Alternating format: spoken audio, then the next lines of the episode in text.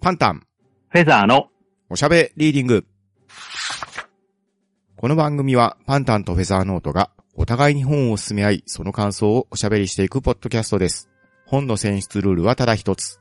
パンタン、フェザーノートが、各々相手と感想を語りたい作品です。今回は本の紹介会です。一体どのような本が紹介されるのでしょうか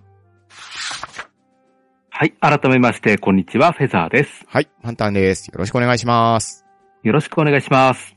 と今回、本の紹介ということで、えー、音のよもじさんの本を紹介しようと思うんですけれども、はい、まあ、まず、音のよもじさんの紹介から行くんですけれど、はいはい。まあ、音のよもじさん、変わったお名前なんですけれど、うん、普通に読めないですね。読めないんですよね。まず、そうですね、甲乙の乙を書きましうて、ん、で、次に野原の野で音のはい。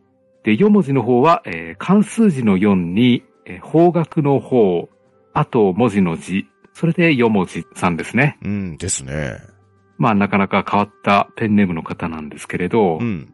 こちらの方の本なんですけれど、まだそんなには書かれていないようなんですよね。そうですね。とウィキペディア情報で引っ張ってきたことなんですけれど、はい。まず、ミニッツというシリーズを何冊か書かれているようでして、うんうんあと、革命期バルフレイブうん。うん、の、これは原作本ですかね。ノベライズですかね。うん。そういったものも書かれているみたいでう、ん。で、そしてあと、ラテラルですかね。うん。うん。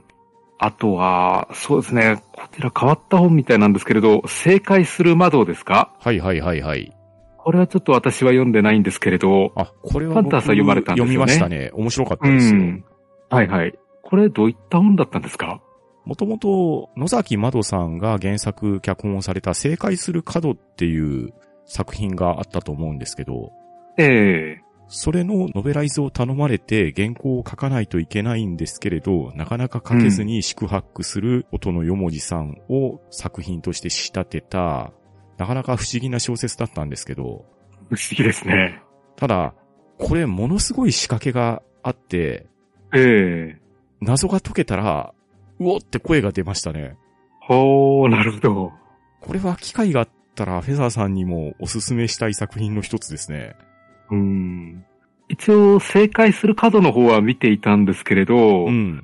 これは正解する角を知らなくても楽しめるような内容ですかそうですね。僕が正解する角の方は読めてないし見れてもないんですけれど、ええまあそういう作品があって、それをノベライズするために宿泊しているんだなっていう内容なので、うん。正解する角の作品設定であったり、登場人物であったりっていうのはある程度の説明してくださるんですよね。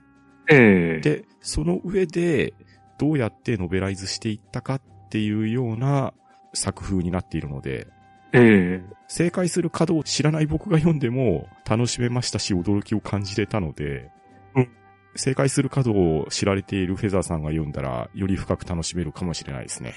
えなるほど。これは、じゃあ本当にスピンオフ作品を頼まれたんだけど、うん、逃げというか、うん。むしろこっちの方がすごいだろうっていうことでやったんですかね。いやー、なかなかな仕掛けが仕掛けられていて、ええ本当に驚いたんで、うう。んん、いや、面白い作品を書く人なんだなっていうイメージはありますね。ああ。ちょっとそう言われると気になるんで今度探してみます。ぜひ、これは本当にお勧めしたいです。はい。えっ、と、他には、愛の歌声を聞かせての小説版も書かれているようですね。そうですね。これも僕買って読みましたけれど、なかなか読みやすい文章を書かれる方で、うん。愛の歌声を聞かせてっていうのは、一昨年劇場アニメ映画化された作品で、それのノベライズですね。うん。なるほど。あの作品も面白かったので、気になって読んでみたら、実は書かれていたのが音のよもじさんだったっていう、やや読む順番が逆な感じではあったんですが、え面白い作品ですね。えうんなるほど。理解しました。えーそれでは今回紹介する本なんですけれど、はい。はい。えー、音野よもじさんが書かれました、君を愛した一人の僕へと、あと、僕が愛したすべての君へ、この2冊をちょっとまとめてご紹介しようと思います。はい。よろしくお願いします。はいよろしくお願いします。まあというのもですね、まあ、この2冊、2冊で1組という感じなんですよね。やっそうですね。ぱり1冊1冊バラバラで読むよりもう、ん。 2冊まとめて読んでいただいた方が、うん。まあ、何をやりたかったのかっていうのがわかりますんうで、ん、そうですね。うん。まあ一応別個では売ってはいるんですけれど、うん。まあまとめて買っていただいた方がいいかなという気はします。そうですね。まあ、一応、単体の作品として読むこともできるんですけれど、うんううん、うんん。そうですね。やっぱり2冊で一対になってる本なんですよね。そうですね。本当に、発売日まで揃えて刊行している作品ですので、うん。 2冊それぞれを読んで、一体どのような絡みになっているのかっていうのを楽しむ作品だと思いますね。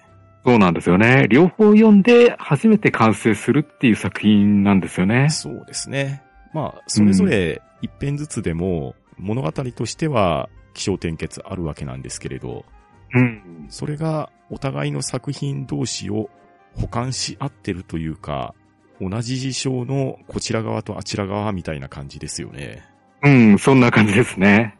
で、話の順序としては、どちらが先ということもないんで、うん。まあ、どちらから読んでいただいてもいいと思います。そうですね。これはどちらを先に手に取るかっていうところも、もしかしたら感想に多少左右を与えるかもしれないですね。うん、そうなんですよね。どっちを先に読んだかで、まあ、話の印象ってちょっと変わってきますようね。んですね。うん。で、ジャンルで言いますと、うん。そうですね、パラレルワールドラブストーリーですかね。ああ、まさにそれですね。ですようね。ん。もうこの本に別のタイトルつけるとしたらそんな感じですようね。ん。東野圭吾さんの作品のタイトルの一つではあるんですけれど、うん。まさにそのタイトルにぴったりな感じですよね。たりですよね。ううんん。